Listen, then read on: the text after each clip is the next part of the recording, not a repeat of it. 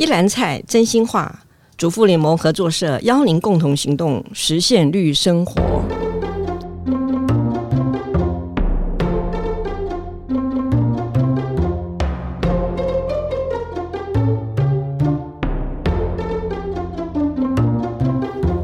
欢迎收听一篮菜真心话。您好，我好，共好。我是合作瞭望台主持人邦文。台湾在二零二五年即将迈入超高龄社会，六十五岁以上的老年人口将占总人口的四分之一。如果跟欧洲国家比较起来，台湾过去二十年来五十五岁到六十四岁这个世代的劳动参与率排名很后面哦。那跟亚洲国家比较起来，我们和日本、韩国、新加坡的落差也很大。根据台湾主计处的统计，去年年底，全台湾六十五岁以上的人口只有三十九万多人就业，劳动参与率不到百分之十。但是呢，新加坡最近公布，他们六十五岁到六十九岁的劳动参与率却有百分之四十七点五。面临各个行业的人才荒，所谓的壮世代或者是乐龄世代，可以做点什么呢？又如何能够不跟年轻人抢工作，开发银发族，帮助银发族的工作呢？今天我们就来聊聊这个话题。面对超高龄社会，壮世代走出来，很高兴为大家邀请到过去曾经担任彭婉如基金会执行长，目前是台湾活力老化推展协会的理事王慧珠。慧珠姐来到我们节目，慧珠好，方文好啊！很多人可能不知道慧珠，您是合作经济系毕业的，我想请你简单的介绍自己，您的生涯发展。跟合作社有关系吗？呃，没有关系，因为呃，我考上那个合作系哦，其实以前大学联考，然后就是照着写的进去之后呢，没有什么样子的一个想法。不过念了这一个系之后呢，让我比较清楚知道说，其实有一种的经营模式是可以利人又利己的。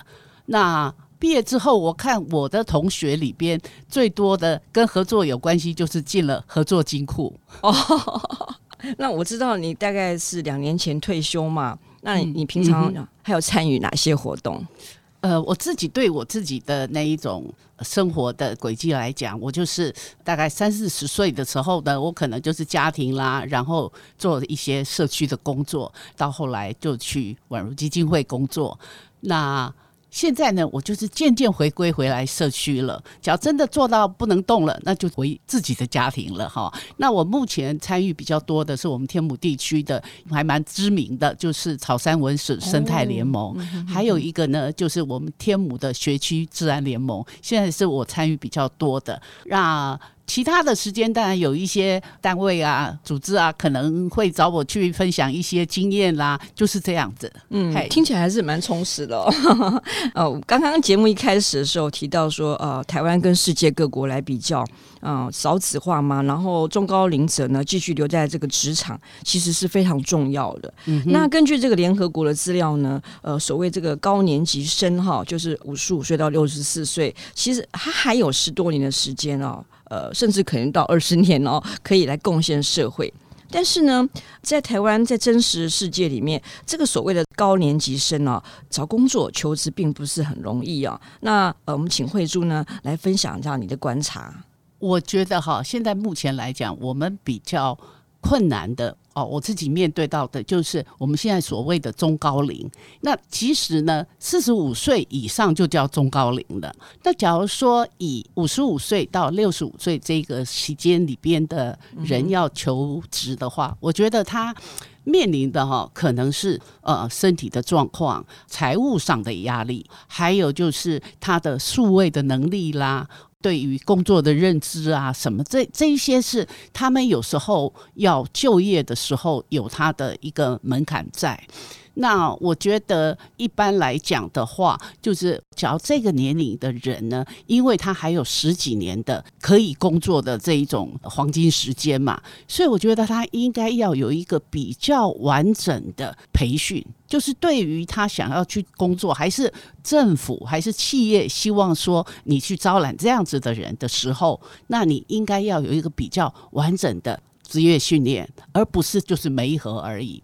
然后再过来呢，整个媒合平台来讲的话，我觉得要对双方都要有一些认知，就说双方面，呃，我们今天机构要用一个比较嗯、呃、年纪大一点的啦，他的数位能力可能没有那么好的时候，那可能企业自己内部的人都要觉得我应该要怎么样子去接纳一个啊年纪比我大，然后数位能力比我差的。我觉得他在这个整个媒合里边呢，他其实要有。很多细致的东西。那假如说五十五到六十五当中呢，他没有什么财务的压力，那也许对他来讲，我觉得是一个很好的时间。很多人呢，既然就已经退休了，他就把他的原来的兴趣呢，发展成他的事业。然后他也可以自己再去寻找他有兴趣的去做他的事业的第二春啦，还是去做志工啦，有很多的可以选择的。那我觉得在这两方面其实是蛮大的不同。嗯，这样听起来就是说我们在看待问题的时候，就是不能把它太过于简化了。哈，就是说像呃五十五岁以上到六十五以上，每每个人的家庭啊、健康啊、哈状况不一样，还有过去的经历啊，对。像我一个呃朋友的爸爸，呃快八十岁了，还在做车床。因为他的技术是在那个日本人留给他的这个技术，所以他跟他叔叔两个人专门在改造车子，哦，做的很开心哈。那也有一些就是说退休了，他就是把他在工作上的这个经验传承嘛。但是就是刚刚呃慧珠讲的，就是说我们现在怎么样去把握这个黄金的岁月哈？那我在想，有时候媒体啊，是不是也是会给我们一些污名化或错误的引导？比如说呃韩国呃老人啊，就是说贫穷化啦，或者日本就说啊，什么下流老人啊，那这些是不是也会呃，就是观念没办法转换，让我们台湾的老人呢就不轻易的啊，再重新再返回职场？你说的没有错，因为我们这种污名化呢，其实我自己也有亲身的经验，就是说我们去介绍一些工作给年纪大的人，他们呢一来呢就是承受着说我是不是因为。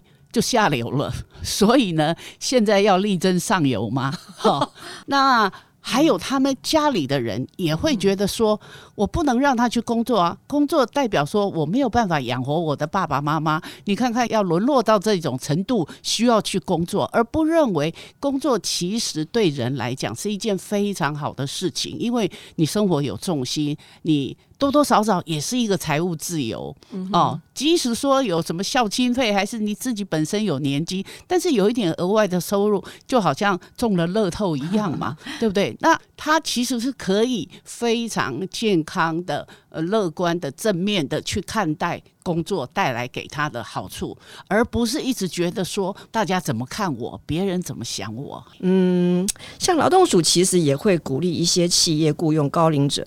可是，毕竟这样的企业并不多。我觉得主要还是跟政策有关。不知道慧珠是不是看过一些相关的例子？比如说日本啊，或哪些国家，嗯，他们在职场上啊、法令上啊，有没有值得我们啊台湾借鉴学习的呢？呃，日本啊，他们在六十五岁以上要工作的时候呢，他就有一个高龄者的雇佣安定法，那他可能呢就会比较有弹性的鼓励企业去。把我们的一些呃已经届龄的退休者呢留下来，或是我们届龄的退休者呢已经现在没有事情做了，那我怎么样子让你觉得哎再回来工作也不是不好的？嗯、那我自己在帮别人介绍这种工作的时候，常常都卡在就是。因为一般的高龄者，他再来就业的时候，他其实是不太有自信的，所以呢，他也不知道他工作能够多久，因为他不晓得这个事情呢可以维持多久。那对于企业主来讲，我也不知道你到底能不能用，你知道吗？尤其是我们想要在社区里边媒合一些非典型就业的那一种状况的时候，那大家都卡在劳基法的部分，那就是。大家会因为互相也不是认识，然后他也会觉得依据劳基法，我似乎必须要做非常多的预设，不然你本来是想说来雇佣这一种高龄者，那会不会后来成为一个我被攻击啦，还是我被提告啦，还是什么的？所以这个东西呢，在无形当中都会妨碍到我们在帮忙高龄者就业的过程里边所要面对的。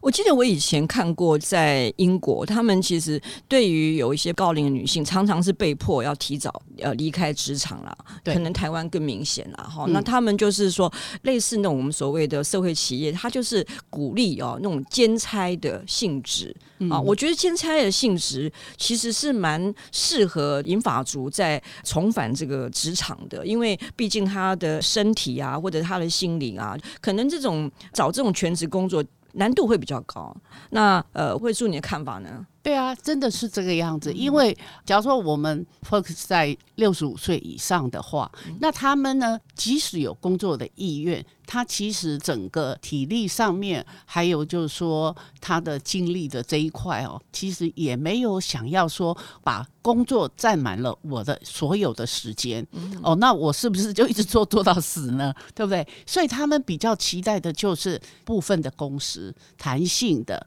然后我可能是早。早上几个小时，或者是说一个礼拜有几天，那对我来讲，真的那个不是在钱了，而是在你整个的生活的重心呐、啊。尤其我自己现在退休了，我就可以感觉到工作对我们呢、哦，那个意义上哦。真的是不能跟钱画上等号的，因为你觉得你被需要，嗯，而且你觉得你有贡献，嗯，嘿，嗯，而且我觉得我们现在有一些便利商店或者素食店啊，还有加油站会用到我们所谓的中高龄哈，嗯、就是说呃五十五岁以上的这些啊来兼差的。那我自己深深都体会到，我觉得他们的工作态度真的比较好。真的是很非常的热情，然后有时候还会跟你闲聊那样子，好像这样子的特质，其实应该某些企业是会欢迎的啦，哈。但是刚刚一开始有提到说，这个我们的职场对于啊，就是银发族很多限制啊，比如说银发族也许在于一些数位的方面，他会学得比较慢，像现在什么支付，对不对？你要不要用什么 支付啊什么的？他有时候换来换去，他也反应不过来，会可能会比较慢。但是呢，有一些比较有创意的产业的那种改变，有时候也蛮适合银发族的哦。我记得看过一篇，呃，好像是韩国吧，他有一家公司，他聘请一堆银发族做什么呢？坐坐在电脑前面去搜寻关于网络霸凌的这样的讯息，然后银发族其实坐得住哦，而且这种重复的事情他会觉得是可以做的，所以我觉得这也是要打破一些外界对英法族就是数位方面的一个刻板印象。对，因为我觉得。真的，这个时代改变的非常快。我最近又去上了手机课，哦，因为我去上也希望可以帮助我身边的跟我一样的，就是那数位落差了。嗯、那现在呢，我就说连确诊，我必须要什么呃线上问诊什么的。你说你假如不会用手机的这一块的话，它的 app 怎么样子的话，怎么办呢？就只能躺在家里了。所以就是说，呃，很多高年级生他是愿意去学习的。但是呢，要能够提供环境，教学者如果也能够针对银发族心理有一些了解、训练，可能对他们而言，学习起来会比较容易上手。啊、那刚刚慧珠以前有一段时间，呃，而且是蛮长的一段时间，在彭婉如基金会工作。那个时候的理念呢，啊、女人帮助女人。因为这样子的工作经验，慧珠也开创了台湾许多新的观念与做法，像是跟雇主去谈啊，不能要求跪着擦地板。家里面如果是套厅处，好，房间很多啊，空间很大，也不可以要求一天一口气做完所有的清洁工作。这些跟雇主的约定呢，就是为了保护再度进入职场、寻求经济独立的妇女工作上的尊严呀，以及不要有劳动带来的身体伤害。那个时候，我记得哈，有一些人就对彭婉如基金会有一些误解哈，觉得说哇，请个家事服务员来打扫，怎么这么多的规矩啊？可是呢，现在来看啊，那是非常人性的，重视人权与劳动尊严的一个媒合。那啊，慧珠姐，你现在来看职场上对这个银发族的友善呢，可以怎么做呢？呃，其实彭婉如基金会做这个家事管理的这一块呢，它其实也不是一开始就很顺利的。我们很多的规定呢，其实是被我们的使用者跟提供者教的。你知道吗？就是说，你后来会发现说，那为什么可以这么人性？那其实是我们在整个运作的过程里边呢，你就要知道说，这个市场到底长什么样子，那你怎么样子去训练他们？然后呢，很重要的是对双方面的沟通，因为你对于他们双方面都要知道对方的能与不能，要让他们觉得说。怎么样子替他着想，他才会工作的长久愉快。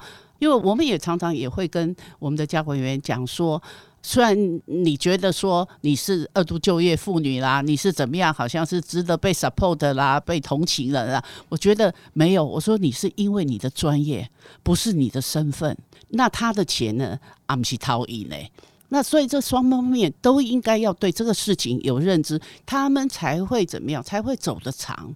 然后也才可以细水长流。像呃，我们要说不能跪擦，有的人就会觉得说，我在家里都自己跪着擦。我说对，可是你知道吗？他要跪好几个哎，他不是跪你们家里。好，那我说即使你要自己跪，我都不赞成，因为他其实真的会对我们的膝盖造成很大的一个麻烦，不好。所以我们在这个过程里边呢，就是对这个市场的理解，还有对人性的理解，我想也许也可能就。就是我进入宛如基金会的时候，已经快五十岁了。我从来没有想说我会在宛如基金会到七十岁才退休。所以，对于说，嗯、呃，要出来工作的妇女啊，她们心里怎么想，然后她们期待怎么被对待，我们会有比较深刻的那一种理解。嗨、嗯。所以我不晓得现在听我们节目的哈，会不会有一些什么企业哈？那如果说有些企业的话，欢迎找慧珠去当你们的顾问。因为就是说，我们希望说，我们补足这个劳动市场嘛，就是这个银发族走进这个劳动这个市场是重要的。但是要怎么做？刚刚提到就是说，整个观念的转化，那需要教育。好，那再来就是说，整个企业的难度门槛高，是因为保险。好，那这个就是要从政策面去影响嘛。哈，那第三个就是说，我们要怎么样去培训？那个又是另外一个议题，嗯、就是说，根据某一种职业，那你去怎么样的培训？那还有我们刚刚提到的五十五岁、六十五，其实。不一样的年龄，他可能面对这个在进入就业市场又有不同的一个需求跟要准备的一个事情嘛，哈、嗯。那我知道您现在也是呃台湾活力老化推展协会的理事嘛。假如说我们以一年好不好？一年会不会太多？嗯、以一年时间，你觉得关心这个银发族福利的人可以做点什么？嗯、呃，可以做点什么？以目前来讲，假如说。我们来想说，我现在比较回归社区，因为我觉得我比较呃重点在六十五岁以上。那你六十五岁以上的话，你真的是劳师远征，真的是没有什么意义。所以呢，他可能要回来就是你的社区里边的工作。所以我们就在想说，是不是社区里边有没有什么可能，就是有那么一个银发族的咨询中心，然后可以提供给。银发族的人来问，因为我觉得我，譬如说，我现在觉得我自己有一点耳背，然后呢，数位又不太好，有时候我们打电话去咨询什么东西的时候呢，对方好年轻的人讲得很快。我都听不懂他在讲什么，我有听到声音，但是没有听到内容，所以呢，我就会期待说，我以我自己的经验，譬如说我们在教手机，我教我的同学的时候，我知道他的困难在哪里，可是我们叫儿女来教我们手机的时候，他非常不耐烦，讲了那么多次啊是怎样？哦，对，所以我我觉得是不是有一个这样子的一个中心可以来提供，譬如说你的辅具啦，你未来的照顾啦，这个很多的问题。那他因为是大家有相同的一个生命的经验嘛，那可能是不是也会比较有耐心来做这一块？还有，我们也许会来考虑的是说，我们有没有可能在社区里边有？因为现在很多的呃餐厅啦，还是什么，就是找不到人做。嗯哼。那我的想法是说，假如那个工作呢，原来是一个人要做的，他可不可能变成两个人一起同时做？那他呢也比较有伴，我就常常讲说这个合作的重要啊。我说坏人都结伙抢劫了，为什么好人是单独行动的？对不对？所以我就想说，可不可能有这样子的？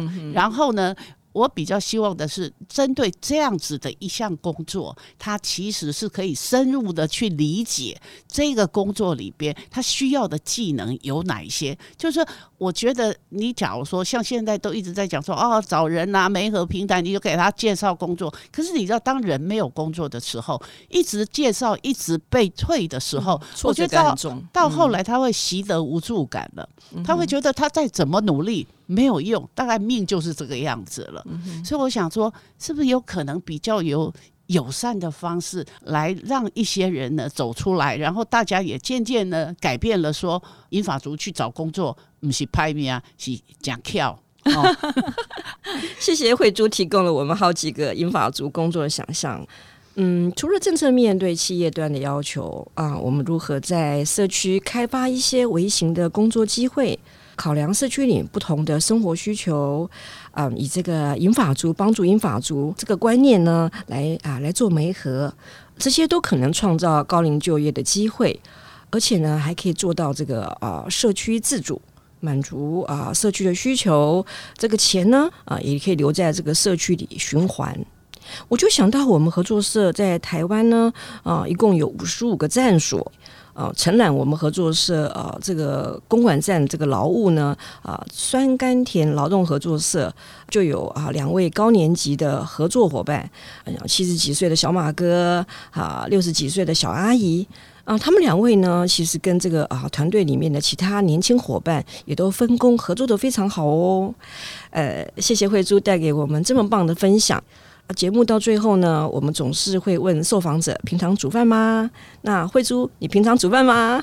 当然会啊，因为我们自己平常呃在宛如基金会训练这一些交管员的时候，煮饭就是我们必要的一个技能嘛。嗨啊，我自己其实也蛮喜欢煮的，这好不好吃是不晓得啦，就是还蛮喜欢的，只是因为。我在工作，然后我先生退休了之后呢，就他开始练习组了。那我觉得，呃，男人煮饭其实也很好，因为煮饭是一个要手脚脑都必须要动的哈，因为要买菜啦，然后要洗啦，要煮啦，然后煮什么，所以我先生也练了一个好本事了。后来我就发觉说，天哪，我失掉了战场哎！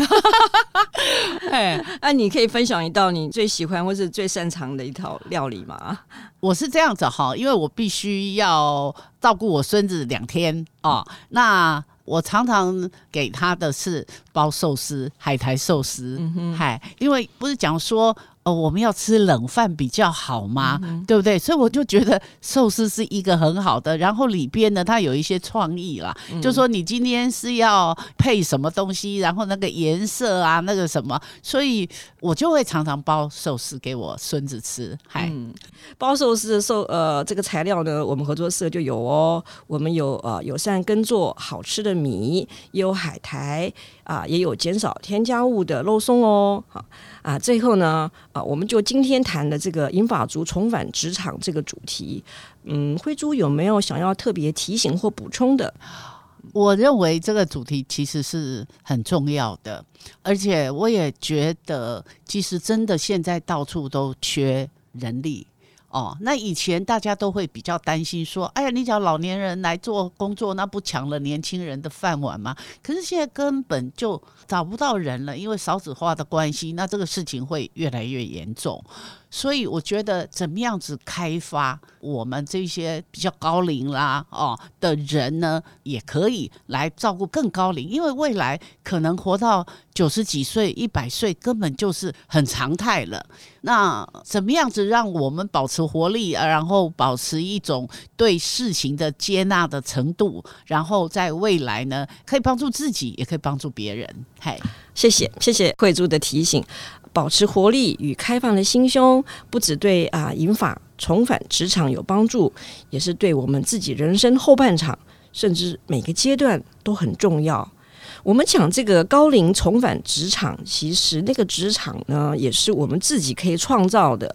劳动自主事业就是一个可以去发展、值得进一步啊深入了解的选项。在呃这个月。七月二十八号，我们主妇联盟合作社啊主办一场台湾日本劳动合作社的这个国际论坛，我们特别邀请日本姐妹社生活俱乐部的伙伴来台湾分享日本劳动合作社发展的历程与推动的经验。对于开创这个劳动自主事业的想法呢，或者是说关注劳动合作社议题的听众朋友们，呃，欢迎呢到我们合作社的官网活动页了解这个详细的情形，连结啊，我也会放在这个资讯栏里面。我要提醒一下哦，这个论坛哦，这个台湾日本这个劳动合作社这个这个国际论坛呢，整个活动报名是到七月二十一号星期五中午十二点截止。我们是主妇联盟合作社，加入我们一起用责任消费改变世界。谢谢您的收听，也别忘了在节目下方留言，鼓励我们或是回馈您的收获与想法。我们下回见，谢谢慧珠，谢谢。